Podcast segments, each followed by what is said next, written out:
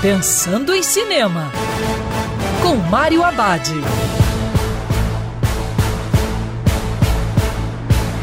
Olá, meu cinéfilo, tudo bem?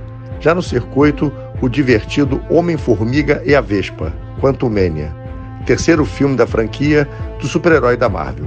A trama inaugura a quinta fase do universo cinematográfico da Marvel, em que o Homem-Formiga precisa aprender a lidar com as responsabilidades de ser um super-herói e pai quando ele é tragado junto com a família para o reino quântico, acaba encontrando o assustador mega vilão Kang, o Conquistador. Kang está preso nesse universo paralelo e, se conseguir escapar, as consequências serão desastrosas. Quanto Mane funciona, mas tem problemas de ritmo. Perde um tempo desnecessário no primeiro ato para depois tentar responder a várias questões.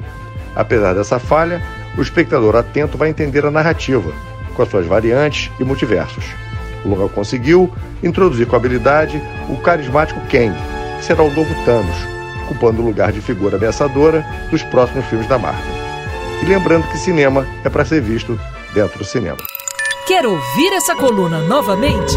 É só procurar nas plataformas de streaming de áudio.